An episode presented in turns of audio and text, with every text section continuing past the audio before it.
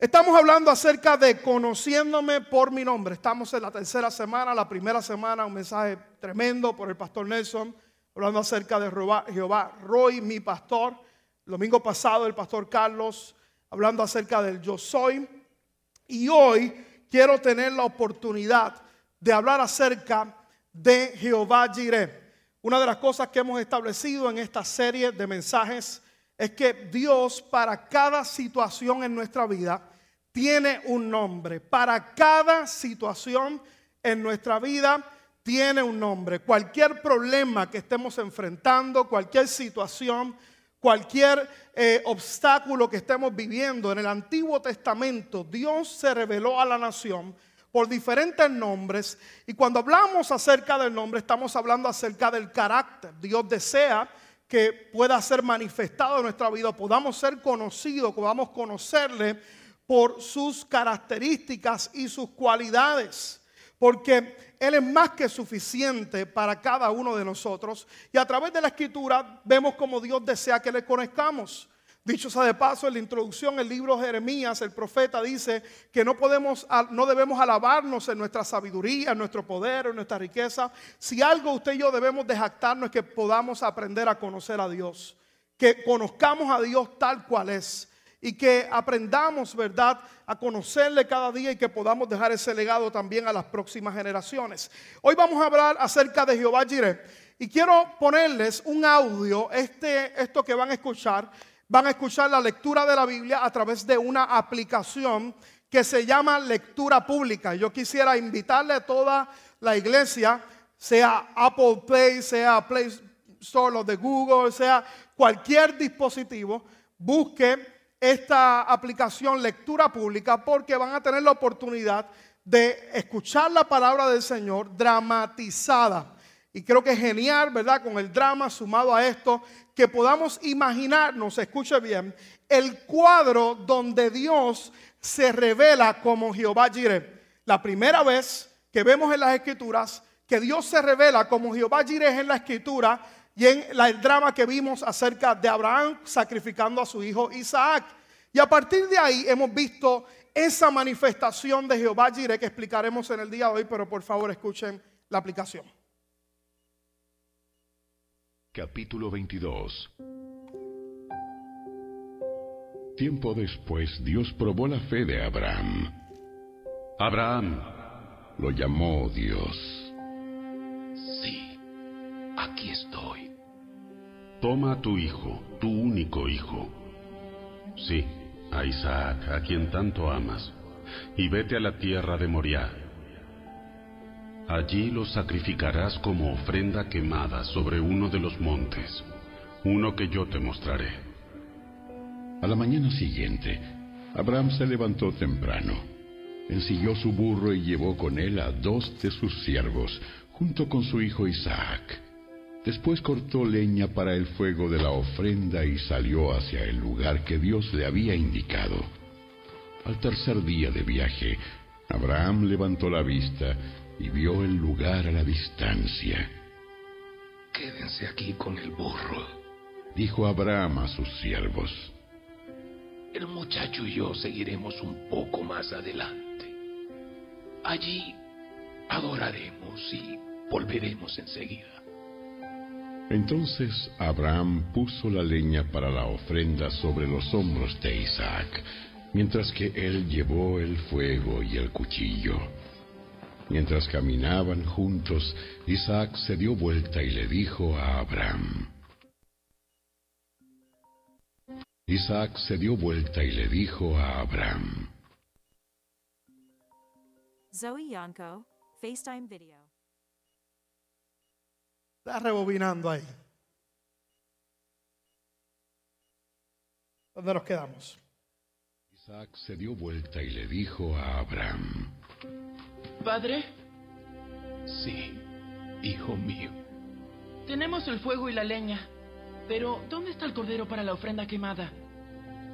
Dios proveerá un cordero para la ofrenda quemada.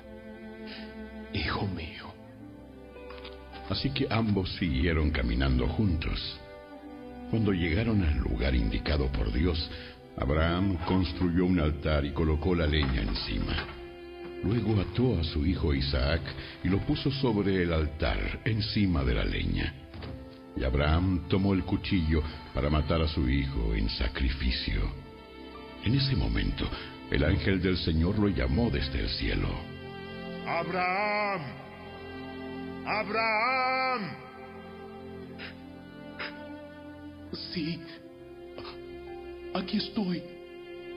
No pongas tu mano sobre el muchacho. No le hagas ningún daño, porque ahora sé que de verdad temes a Dios. No me has negado ni siquiera a tu hijo, tu único hijo.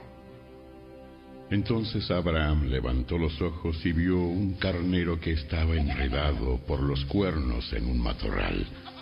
Así que tomó el carnero y lo sacrificó como ofrenda quemada en lugar de su hijo.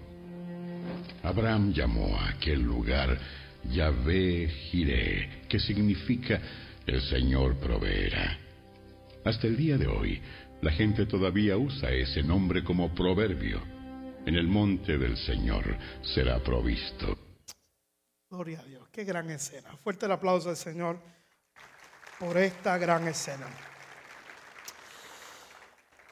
Abraham fue sin duda llamado el padre de la fe porque confía en Dios y le creyó a Dios en cada momento de su vida. Cuando usted mira el trasfondo de Abraham, usted sabe obviamente la historia de él, sabe que el Señor lo llamó cuando estaba en su tierra, en Ur de los Cardeos, le dijo, vete de la tierra donde tú estás y te, a la tierra que te voy a mostrar. Y es interesante porque Abraham respondió a ese llamado en fe sin el Señor haberle mostrado nada. Él no le dijo, vete a la tierra que yo te muestro. Él le dijo, a la tierra que yo te mostraré. Y en el camino voy a mostrarte lo que tengo para ti. Así que Abraham fue, ¿verdad?, el padre de la fe, pero una de las cosas que afirma mi corazón y que creo con todo mi corazón que es el clímax de ese título en la vida de Abraham es específicamente esta escena. Porque Abraham estuvo por años creyendo por un hijo y cuando Dios se lo pide, estuvo dispuesto a sacrificarlo y estuvo dispuesto a entregárselo al Señor. Él estuvo dispuesto y en el momento que Abraham, usted conoce la historia, en el momento en que se le aparece, él le entrega, ¿verdad?, al Señor y hace el gesto para sacrificarlo. De pronto Dios le dice a Abraham, Abraham, stop, detente. Ahora puedo conocer que yo soy primero en tu vida Ahora puedo, puedo conocer de que no, me, que me temes y que yo soy primero en tu vida. Y usted sabe la historia, de pronto se acerca el carnero, ¿verdad? El cordero. Eh, es, revelado en ese momento. Y entonces, por primera vez, vemos en la escritura cómo Dios se revela con este nombre, Jehová Jireh, que significa mi proveedor. Y yo quiero enfocarme en esta hermosa tarde, le pido toda su atención en esta hora, porque quiero enfocarme, ¿verdad?, en un punto particular. Hay muchas cosas que yo puedo hablar en el día de hoy y podemos, ¿verdad?, tener muchas preguntas. Tal vez es maravilloso para poder hacer un estudio bíblico acerca de eso. ¿Por qué Dios le pide a Abraham? ¿Por qué si Dios lo sabe todo, verdad? De pronto, ¿por qué dice ahora conozco que me temes? Hay muchas cosas, preguntas que podemos dejarlo para un estudio, pero yo quisiera enfocarme en una cosa hoy, no sin antes mencionarles el hecho de que todos en nuestra vida, escuche bien, todos en nuestra vida tenemos un Isaac que sacrificar.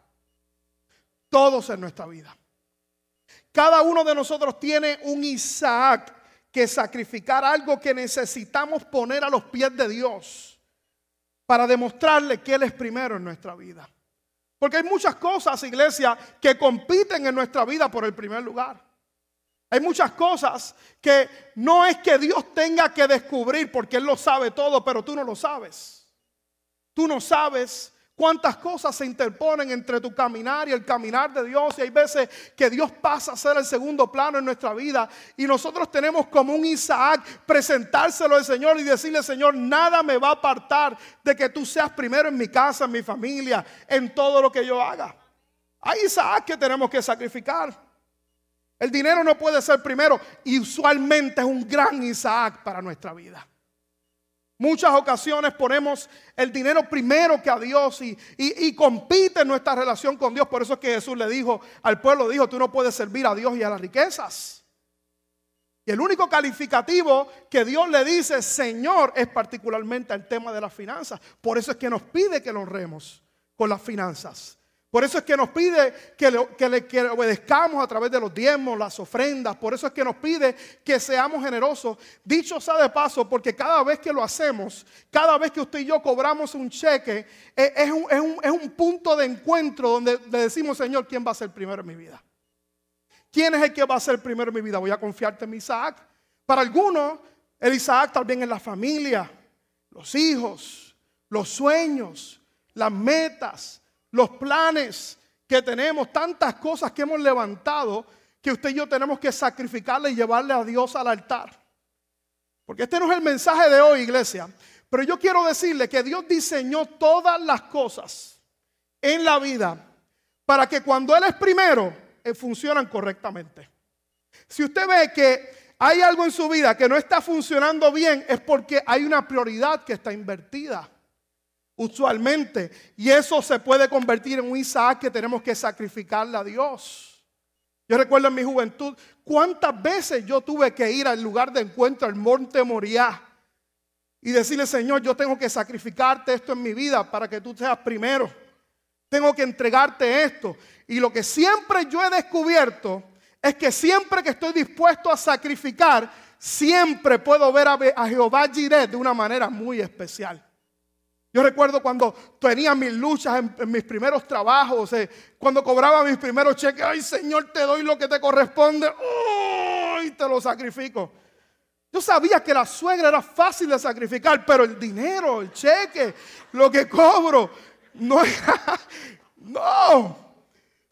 Mi vida, mis planes, mis sueños, tenía lucha con el llamado de Dios. ¿Cuánto tiempo luché con el llamado de Dios en mi vida? Y Dios me decía, Josué, tengo estos planes para ti. Quiero esto para tu vida. Y tuve que ir un momento dado en mi vida, como Abraham, a sacrificar lo que era más preciado para mí. Es fácil aquí en los Estados Unidos de América levantar Isaacs en nuestra vida. Es fácil aquí en los Estados Unidos, ¿verdad? Dejarnos involucrar por la cultura, por lo que dicta, tener tres, cuatro trabajos, no tener tiempo para adorar al Dios que me da la vida tener cosas que hemos creado, la comodidad, el sueño americano, tantas cosas que podemos levantar y dejar a Dios de último plano en nuestra vida. Pero cuando usted y yo vemos a Dios de la manera que tenemos que verlo es cuando estamos dispuestos a sacrificar cosas.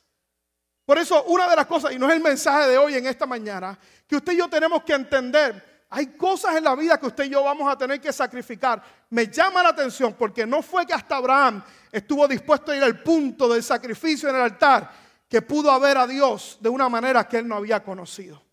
Lo vio como Jehová Jireh, el que suple todas nuestras necesidades. Porque es que cuando usted y yo estamos dispuestos, ¿verdad?, a entregarle a Dios todo lo que somos, vemos cosas de Dios que usted y yo nunca hemos visto en nuestra vida. Así que una de las cosas que usted y yo tenemos que aprender en nuestro caminar con Cristo es que hay cosas que vamos a tener que sacrificar. Y vamos a tener que hacerlas por fe como Abraham, aun cuando no se ve nada. Y por obediencia, porque obediencia es fácil, ¿verdad? Uno obedecer a Dios eh, eh, o caminar por fe cuando tú entiendes todas las cosas, pero cuando tú no las entiendes, la obediencia juega un papel bien importante. Hay cosas, y yo te pregunto en esta hora antes de moverme, ¿cuál es tu Isaac? ¿Cuál es tu Isaac que tienes que sacrificar a Dios? Que tienes que decirle, Señor, yo esto reconozco que he estado interfiriendo en mi relación contigo. ¿Cómo yo, qué tengo que hacer? ¿Cuál es tu Isaac? Porque cuando estás dispuesto a ir al altar de sacrificio, puedes ver a Dios de una manera que tú no lo has visto en tu vida. Pero yo quiero enfocarme en esta mañana acerca de ese cordero que apareció cuando Abraham estuvo dispuesto a sacrificar a Isaac. La Biblia dice el relato que Abraham levantó la mano, empuñó, sacó el puñal y en ese momento Dios lo detuvo. Y la provisión que Dios mostró para Abraham fue un cordero. Ahora la pregunta en esta mañana qué representaba ese cordero. Ese cordero, miles de años, cuando Dios se revela la vida de Abraham, que estuvo dispuesto a sacrificar, ese cordero tipificaba a Cristo. Miles de años atrás. Miles de años atrás. La Biblia muestra que el Señor, Dios, envió un cordero en ese momento representando la provisión, pero más que la provisión, o la provisión a Cristo Jesús. El libro de Juan capítulo 1, el verso 29, mire qué interesante, porque Juan capítulo 1, el verso 29, dice, al día siguiente en el Nuevo Testamento, en los tiempos de Jesús, al día siguiente Juan vio que se le acercaba, que Jesús se le acercaba y dijo, miren, ¿qué dijo después? El Cordero de Dios que quita el pecado del mundo. Esa escena, hoy yo voy a predicar de mi tema favorito, que es Cristo Jesús.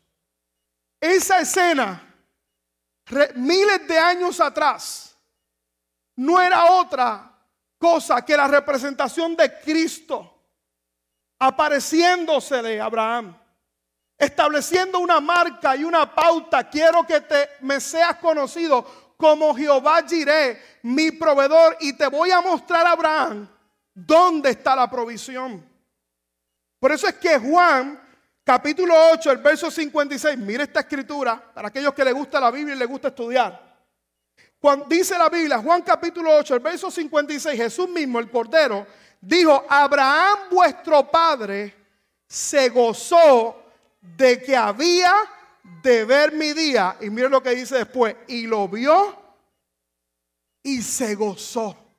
Porque miles de años antes, Jesús le estaba diciendo, Abraham me vio. Abraham me vio como un cordero que era representación del sacrificio perfecto que iba a redimir la humanidad y que es la provisión que Dios tenía para la humanidad. Abraham vio eso. Por eso es que Juan lo mira y le dice, este es el cordero de Dios que quita el pecado del mundo. Y dice Juan 8:29, Abraham vio mi día y se gozó. Por eso es que usted estudia el contexto de la escritura, es interesante, porque Jesús está hablando específicamente de Abraham. Y los saduceos, los religiosos, dicen, ay, ¿cómo tú vas a conocer a Abraham? ¿Cómo tú lo vas a conocer si tú no tienes 30 años? Y Jesús le dice, antes que Abraham fuese, yo soy, porque él había visto, él había visto al eterno Dios en representación de un carnero. Abraham vio al Mesías en forma de un cordero y dijo Jehová Jireh, que significa Dios provee. ¿Por qué Abraham dijo esas palabras? Y escucha bien iglesia porque aquí está el mensaje en esta hora. Porque en ese cordero que es Jesús serían suplidas las necesidades de la humanidad. En ese cordero estaría todas las necesidades cubiertas, desde las más importantes que son las eternas, hasta las necesidades básicas que usted y yo tenemos en nuestra vida. Todas las necesidades serían suplidas en ese Cordero, que es Cristo Jesús. Y de Él vengo a hablarte en, ese, en el día de hoy. Porque Jesús era ese Cordero. Y escuche bien, la puerta de provisión para todo lo presente y eterno que usted y yo podamos necesitar. Por eso yo quiero decirte en el día de hoy, iglesia, que es por medio de una relación con el Cordero, con Jesús. Y nuestra posición en Él, la posición que usted y yo tenemos en Él, que usted y yo tenemos todo lo que podamos necesitar aquí en la vida. Porque Jesús fue nuestra provisión en nuestra vida, inclusive para el problema más grande que podamos experimentar. ¿Cuál es el problema más grande que el ser humano puede tener? El problema más grande que el ser humano puede tener se llama pecado. Se llama pecado. Y preguntas en esta hora, ¿y qué significa pecado, pastor? Pecado significa nuestra rebelión contra Dios. El hecho de que usted y yo queramos gobernar nuestra vida por nuestra propia cuenta. Ese es el problema real del hombre. Muchas ocasiones el hombre se levanta y el hombre, ¿verdad?, quiere vivir la vida como me dé la gana. Como decía el, el salmista, a mi manera. ¿Qué salmista era ese? José José. Fran Sinatra. Bobby Cruz. No es Bobby Cruz que es Fran Sinatra, ni Fran Sinatra, Carmen. A mi manera. Ese es el pecado real. El pecado es que el hombre no quiere que Dios le dictamine cómo vivir. Que el hombre no quiere escuchar la voz de Dios. ¿Qué vemos en el mundo de hoy, iglesia? No vemos otra cosa que la humanidad rebelándose contra su creador, diciéndole, yo quiero hacerlo como me dé la gana. Tú dices lo que es importante para la Biblia, para la vida, para la familia, pero no me importa eso. Yo quiero hacerlo como yo quiero hacer. Si se siente bien, lo voy a hacer. Si después de todo es una sola vida, ese es el pecado. El hombre rebelándose contra Dios, creyéndose más sabio que Dios creyéndose que puede gobernar su destino de una manera más efectiva con Dios. Esa es la definición del pecado. Por eso es que cuando usted y yo recibimos al Cordero, a Cristo Jesús, lo que estamos haciendo es renunciando a nuestra pasada manera de vivir, diciéndole, tú eres mi Salvador, pero también eres mi Señor. Tienes el señorío de mi vida, no a mi manera, a tu manera. Esa gente experimenta la vida que Dios tiene para ellos. Yo le daría un aplauso al Señor en el día de hoy si tú eres uno de esos problema más grande que hay en la vida es el pecado. ¿Y qué dice la Biblia acerca del pecado? Que la paga del pecado, ¿qué es? Es muerte. Romanos capítulo 8, el verso 36. Dicho sea de paso lo que tú y yo merecíamos. La muerte. ¿Por qué? Porque el pecado es un virus con el cual tú y yo nacimos en esta tierra. Todos nacimos bajo pecado. Cuando son babies, usted ve que son egoístas hasta lo último. La mía la más chiquita, esa era la más pecadora de pequeña. Dios santo de la gloria. Se, quería llevar las perretas como quería hacerlas. Es el virus, el pecado que está ahí. Por eso es que tiene que llegar un momento dado que no, esto no es por herencia. Esto no es algo que ella, Dios no tiene nietos, que ella tiene que tener un encuentro personal con el Cordero. Y el Cordero fue la provisión para resolver el problema del pecado porque alguien tenía que pagar por ese pecado, por esa rebelión. Y el que pagó por ese pecado fue Cristo Jesús, el mismo que pagó el precio en el monte Moriah con Abraham. Él fue la provisión para nuestra vida, Cristo Jesús. Y por eso es que en Él somos salvos, restaurados. Toda maldición es rota en nuestra vida. Somos nueva creación somos nueva naturaleza. Y escuche bien, es exclusivamente por gracia, porque Él fue el Cordero que estuvo dispuesto a pagar el precio por nosotros. No es por nuestras obras. Que mucha gente piensa, no, yo tengo que cambiar para ir a la iglesia. Mira, hermano, ven a la iglesia y Dios te va a cambiar en el proceso. Él va a transformarte, Él va a ayudarte, Él va a liberarte. Todo comienza con esa respuesta que Dios prometió, la provisión. Cuando yo miro atrás mi historia, lo he dicho en muchas ocasiones, estaba mal porque quería hacer lo que me diera la gana. Pero un día desperté en el redil y no sé cómo desperté en ese redil. Entre cuidados del buen pastor.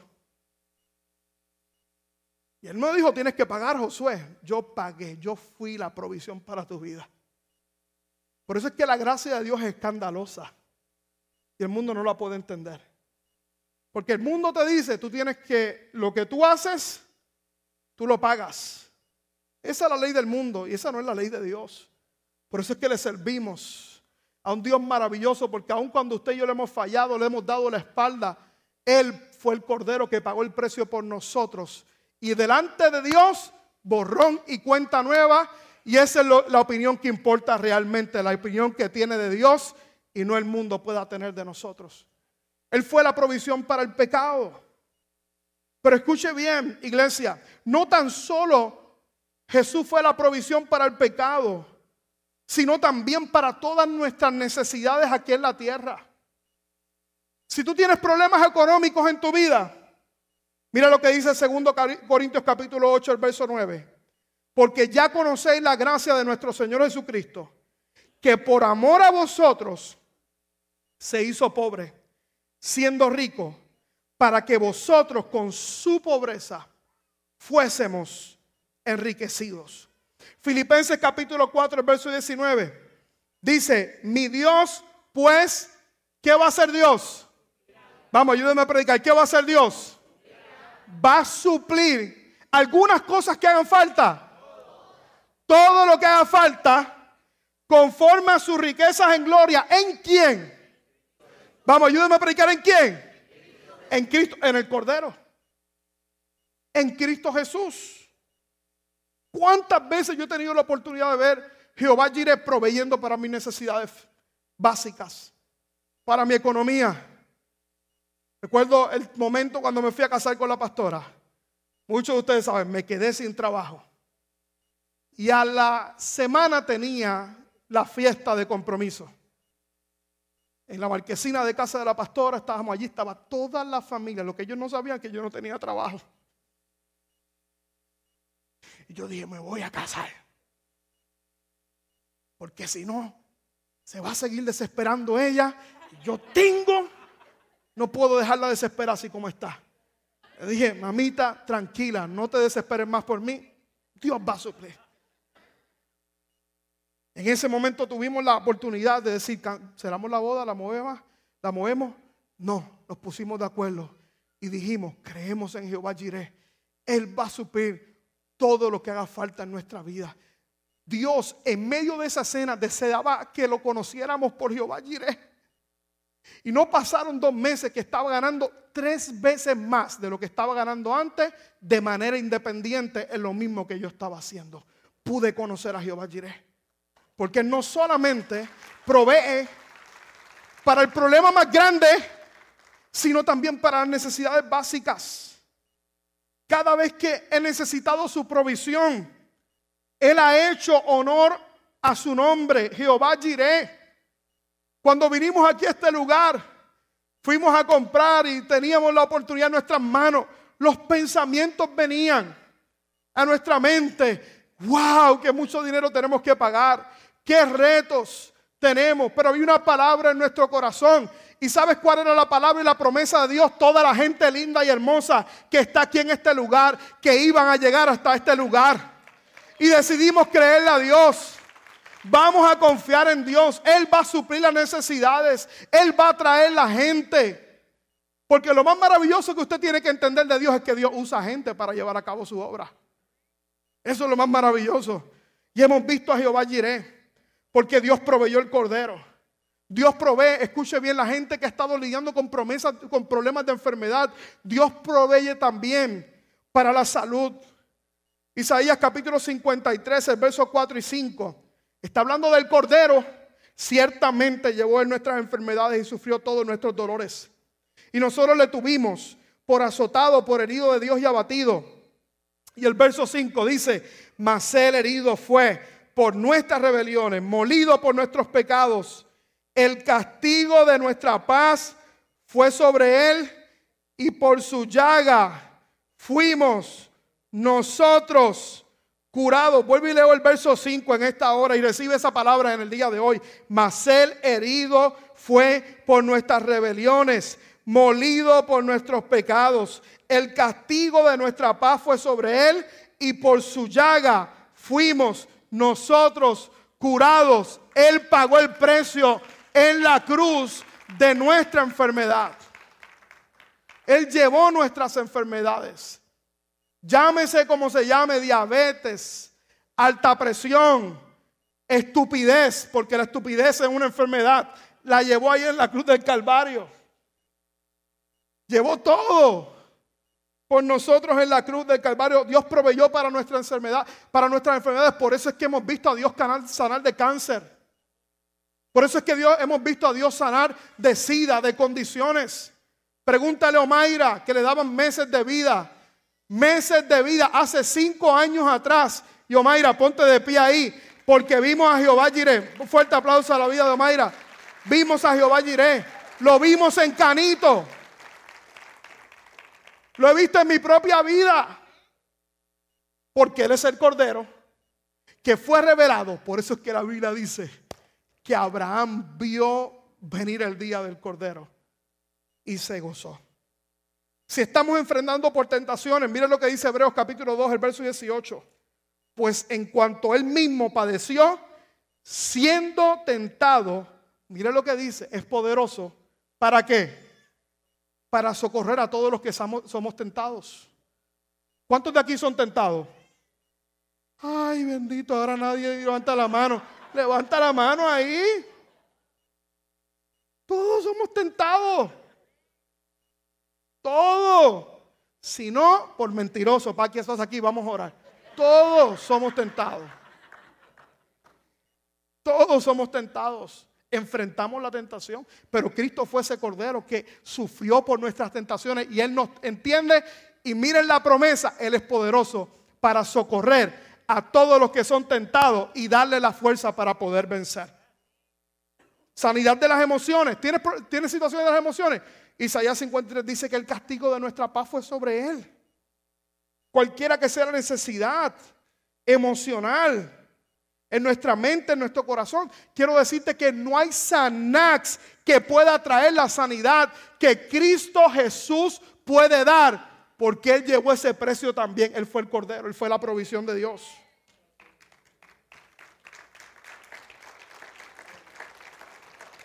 Hay cosas que traen alivio a nuestra vida, claro. O son remediativas, pero Cristo trae completa sanidad. Miles de años atrás, en el monte Moriah, Abraham lo pudo ver. Abraham lo pudo ver. Tienen vicios y ataduras. Él es quien nos libera de las ataduras. Nuestro hermano Jorgito que trabaja con nosotros hace semanas atrás lo presenta aquí en el altar, que es la iglesia de mantenimiento por años con un vicio en cigarrillo. De cigarrillo no podía. Y cada vez me decía, pastor, no puedo dejar de fumar. Yo quiero ya liberarme de este vicio. Hace varias, hace como dos meses atrás, se tiró aquí en este altar. En tiempo de trabajo le doy una dispensa porque estaba trabajando, ¿verdad? Y se puso a orar. No hay problema. esta es la casa de Dios. Se tiró aquí en este altar. Y le dijo, Señor, yo te creo. Y yo te pido que tú me libertes ahora mismo de esta adicción que yo estoy sintiendo.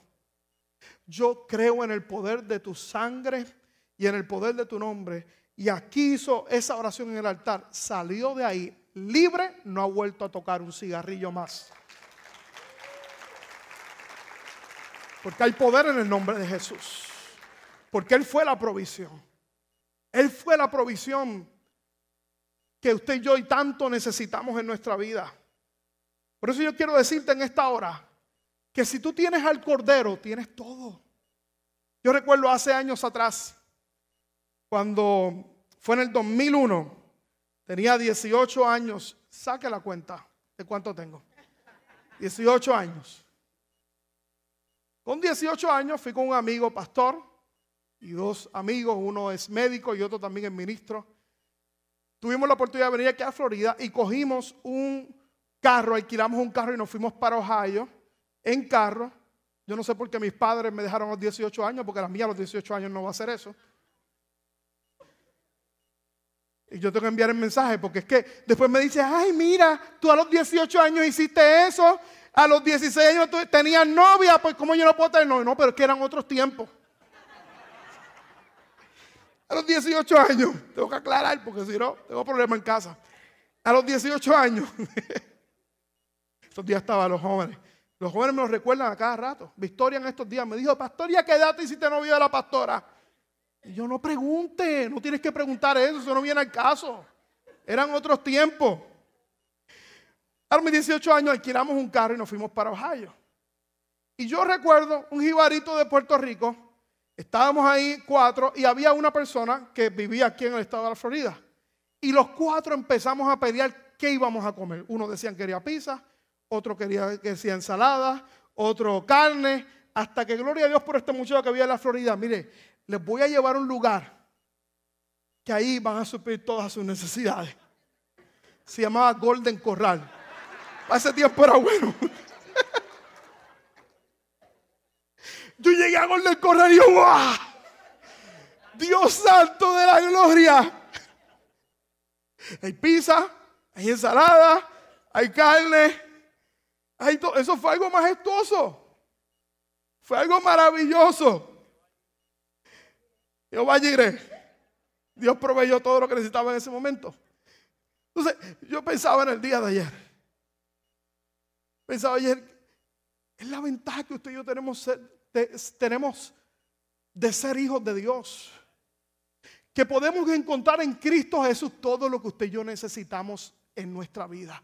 Todo lo que necesitamos en nuestra vida lo encontramos en Cristo Jesús. ¿Cuándo viene el problema? Cuando usted y yo pensamos que necesitamos algo más. Cuando usted y yo tenemos todo lo que yo, usted y yo podamos necesitar. Hay una historia que yo leí hace varios años atrás. Se titula El Hijo, el Hijo, ¿quién se lleva el Hijo? Tal vez algunos lo han escuchado. Dice, un hombre rico y su hijo tenían gran pasión por el arte. Tenían de todo en su colección, desde Picasso hasta Rafael. Muy a menudo padre e hijo se levantaban juntos a admirar las grandes obras de arte. Cuando el conflicto de Vietnam surgió, el hijo fue a la guerra. Fue muy valiente y murió en batalla mientras rescataba a otros soldados. El padre recibió la noticia y sufrió profundamente la muerte de su único hijo. Un mes más tarde, junto antes de la Navidad, alguien tocó la puerta. Un joven con un gran paquete en sus manos le dijo, padre, le dijo, padre, Señor, usted no me conoce, pero yo soy el soldado por quien su hijo dio la vida. Él salvó muchas vidas ese día y me estaba llevando a un lugar seguro cuando una vara le atravesó en el pecho, muriendo así instantáneamente. Él hablaba muy a menudo de usted y de su amor por el arte. El muchacho extendió un paquete y le dijo, yo sé que esto no es mucho, yo no soy un gran artista, pero creo que a su hijo le hubiera gustado que usted recibiera esto. El padre abrió el paquete, era un retrato de su hijo pintado por el joven soldado. Él contempló con profunda admiración la manera en que el soldado había capturado la personalidad de su hijo en la pintura. El padre estaba tan atraído por la expresión de los ojos de su hijo que los suyos propios se inundaron de lágrimas. Le agradeció al joven soldado y ofreció pagarle por el, cuadro. Y el joven le dijo, oh no, señor, yo nunca podría pagarle lo que su hijo hizo por mí. Es un regalo. El padre colgó el retrato arriba de la repisa de su chimenea. Cada vez que los visitantes e invitados llegaban a su casa, les mostraba el retrato de su hijo antes de su famosa, antes de mostrar su famosa galería. El hombre murió unos meses más tarde y se anunció una subasta para todas las pinturas que poseía. Mucha gente importante y de influencia acudió, a las acudió con grandes expectativas de hacerse con un famoso cuadro de la conexión. Sobre la plataforma estaba el retrato del hijo. El subastador golpeó su mazo para dar inicio a la subasta. Empezaremos los remates con este retrato titulado El Hijo. ¿Quién ofrece por este retrato? Hubo un gran silencio. Entonces una voz de fondo de la habitación gritó, queremos ver las pinturas famosas, olvídese de esta. Sin embargo, el subastador persistió. Alguien ofrece algo por esta pintura. 100 dólares, 200 dólares. Otra vez gritó con enojo alguien, no venimos por esta pintura, venimos a ver los Van Goghs, los Rembrandts, vamos a las ofertas de verdad. Pero aún así el subastador continuaba su labor. El hijo, el hijo, ¿quién se lleva el hijo? Finalmente, una voz se oyó desde muy atrás del cuarto. Yo doy 10 dólares por la pintura. Era el viejo jardinero que por muchos años había servido en la casa con el padre y el hijo. Siendo muy pobre, no podía ofrecer más. Tenemos 10 dólares. ¿Quién da 20 dólares? gritó el subastador. Y la gente comenzó a gritar, dásela por 10. Muéstranos una vez las obras maestras, dijo el otro exasperado. 10 dólares es la oferta. Dará alguien 20. Alguien da 20. La multitud se estaba poniendo bien enojada. nadie más quería aquella pintura del hijo. Querían las que representaban una valiosa inversión para sus colecciones. El subastador por fin golpeó el mazo. Van una, van dos, vendida por 10 dólares. Y un hombre que estaba sentado en segunda fila gritó, feliz, ahora por fin vamos a empezar con la colección. Y el subastador soltó su mazo y dijo, lo siento mucho, damas y caballeros, pero la subasta ha llegado a su final. Pero ¿qué de las pinturas? comenzó a gritar la gente. Y el subastador dijo, lo siento, cuando me llamaron para conducir esta subasta, se me informó de un secreto estipulado en el testamento del dueño. Yo no tenía permitido revelar esta estipulación hasta este preciso momento. Solamente la pintura del hijo sería subastada. Aquel que la comprara heredaría absolutamente todas las posesiones de este hombre, incluyendo las pinturas famosas. El que compró al hijo se quedó con todas las pinturas. Si tenemos al hijo, tenemos todo lo que podamos necesitar. Si tengo a Jesús, tengo todo lo que pueda necesitar. Por eso es que Romanos capítulo 8, el verso 29, dice que el que no escatimó ni a su propio hijo, sino que lo entregó por todas las cosas. Mire lo que dice, ¿cómo no nos dará con él también algunas cosas? Vamos, ayúdeme a predicar en esta mañana. Algunas cosas, ¿qué dice ahí? Todas las cosas. Por eso es que el error es pensar que necesitamos algo más en nuestra vida. Y usted ve muchos hermanos cristianos que a veces traen muchas modalidades. Ah, no, hace falta eh, Jesús y este pañito ungido. Hace falta Jesús y rezarle a este santito por el lado. Hace falta Jesús y a rezarle a la Madre de Dios, Virgen María. Oye, valoramos a la Virgen María, pero no hay un solo camino entre Dios y los hombres que solo Jesús de Nazaret y en Él tenemos todo lo que necesitamos. Por eso es que la Biblia dice que el que tiene el Hijo tiene la vida. Tú y yo tenemos la vida. Dios proveyó el Cordero. Dios proveyó el Cordero. Y junto con eso, la respuesta a toda la humanidad que usted y yo podamos necesitar.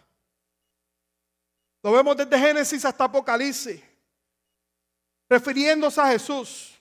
La Biblia dice que Él es la piedra angular. El primogénito de toda la creación. La cabeza de la iglesia. La Biblia dice que Él es santo, juez, rey de reyes y señor de señores. La luz del mundo, príncipe de paz, el Hijo de Dios, el Hijo de hombre, el verbo, el verbo de Dios, el verbo de vida, alfa y omega, Emanuel, yo soy, Señor de señores, Dios verdadero, el autor y el consumador de nuestra fe, el pan de la vida, el novio, el libertador, el buen pastor, el sumo sacerdote, el cordero de Dios, el mediador, la roca, la resurrección y la vida, el salvador, la vid verdadera, el camino, la verdad y la vida, rey de justicia, su nombre es Jesús de Nazaret, el rey de reyes y señor de señores. Y si tenemos el cordero, lo tenemos todo. Él es todo lo que necesito y si lo tengo a Él, lo tengo todo. Si tengo el Cordero, lo tengo todo. Por eso es que Colosenses capítulo 2, el verso 9, el verso 10, me gusta esta escritura. Dice, porque en Él, y está hablando acerca de Jesús, habita corporalmente toda la plenitud de la deidad. Este verso es bien poderoso. Y esto es tema para un estudio. Dios que dice, en Él, en Jesús, habita toda la plenitud de la deidad. Pero mire lo que dice, y yo quiero que tú recibas este texto en esta Biblia en este momento. Dice, mire lo que dice después, y vosotros estáis, ¿qué dice ahí, por favor, iglesia? ¿Estáis qué? ¿Que tú y yo estamos en Cristo Jesús? Estamos completos. Tú y yo estamos completos en Él. que es la cabeza de todo, principado y potestad. Nuevamente, el error es pensar que necesitas a alguien más cuando lo que necesitas es algo. Y ese no, no, necesita algo, necesita a alguien y ese alguien es Jesús. El error es pensar que necesitamos a alguien más. Charles Wesley lo dijo así, tú, oh Cristo, eres todo lo que deseo. En ti encuentro más de lo que necesito. Corey ten Boom lo dijo de esta manera, si Cristo es todo lo que tienes, entonces tienes todo lo que tú necesitas. Esperamos que esta palabra haya sido de bendición para tu vida. Te invitamos a que te mantengas conectado con nuestra iglesia y ministerio a través de las redes sociales. Puedes buscarnos bajo Iglesia Bahía Vida y nuestra página de internet bahiavida.church donde podrás encontrar mayor información y podrás acceder a contenido y encontrar los enlaces para continuar ayudándonos a llevar la palabra de Dios a través de tu generosidad. Finalmente, gracias por tus oraciones y te invitamos a que te mantengas conectado a la palabra de Dios a través de nuestra iglesia Bahía Vida. Bendiciones.